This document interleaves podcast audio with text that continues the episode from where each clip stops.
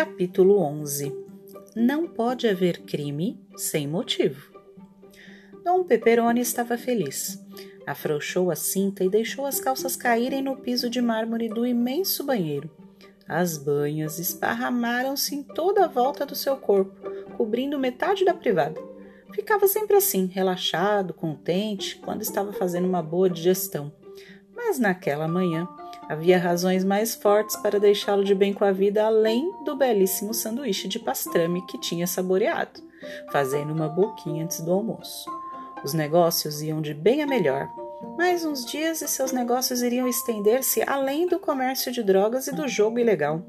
Com os novos planos, as organizações de Dom Peperoni haveriam de tornar-se tão honestas como um banco. Os negócios imobiliários, isso sim é que dá riqueza, muito danaro. Arrotou de felicidade ao lembrar-se o quanto tinha sido fácil envolver o diretor daquela escola. Como gostava de jogo, o bobão. Foi só dar-lhe crédito até que sua dívida se tornasse impossível de pagar. E o resto ficou fácil. e o coitado achou que podia livrar-se dessa desviando uns trocadinhos da contabilidade da escola. Hahaha, estúpido ragazzo. Mas agora estava tudo bem.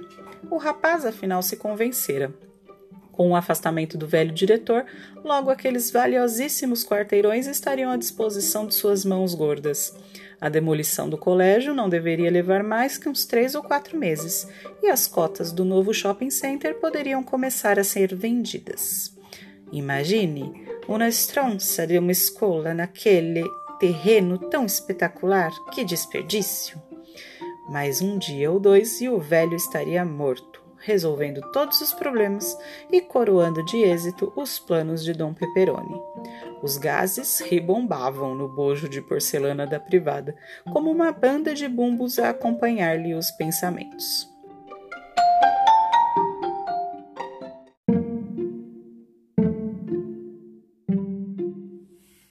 Carla estava bem próxima do amigo, apenas com o cãozinho entre os dois.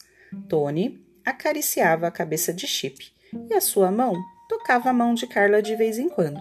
O adorado perfume daquele corpo nunca estivera tão perto dele.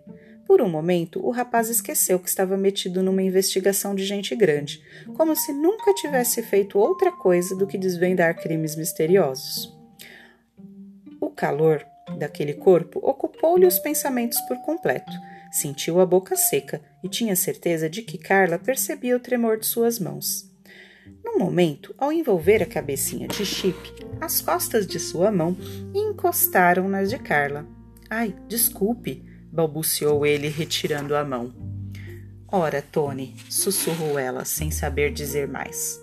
O tempo todo tinha observado aquela mão, cujas costas procuravam acariciá-la enquanto a palma fingia alisar os pelos do cachorrinho, e nada fizera para impedir a manobra. Quem é esse rapaz? pensava tentando enxergar os olhos de Tony atrás das lentes dos óculos. Além delas, o que haveria? Aquele rapaz era tão dedicado, delicado, muito mais. Por que ela nunca se aproximara dele?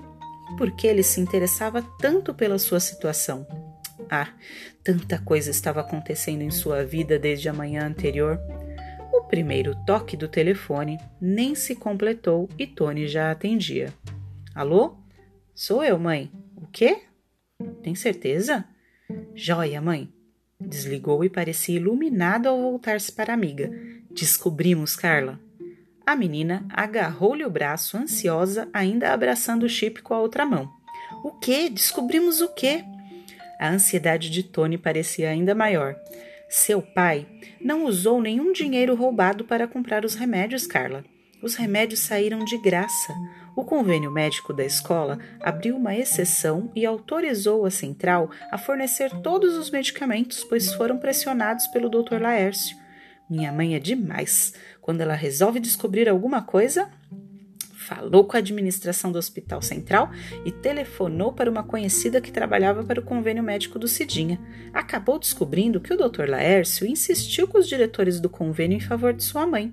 Chegou a mandar uma carta ameaçando contratar outro plano de assistência médica para os funcionários da escola se os remédios não fossem fornecidos. Tony, isso quer dizer que. Quer dizer que o seu pai não tinha o motivo que ele mesmo alegou para praticar o desfalque. Não pode haver crime sem motivo. E pelo menos que a gente saiba, ele não tinha outro motivo para precisar de muito dinheiro, tinha? É claro que não, Tony. Mas então. Então ele estava encobrindo alguém ao confessar. Agora temos de descobrir duas coisas: quem é esse alguém e por que o seu pai assumiu a culpa no lugar dele. O estado de ânimo de Carla estava bem diferente daquele que a atormentava desde o dia anterior. Sorriu para o amigo que lhe trazia esperanças. Você está me saindo um belo detetive, Tony. Mas eu também sou meio detetive, quer ver? Você está querendo gozar com a minha cara, né? Não estou, não, Tony. Quer ver como eu também sou capaz de deduzir coisas? Quero sim.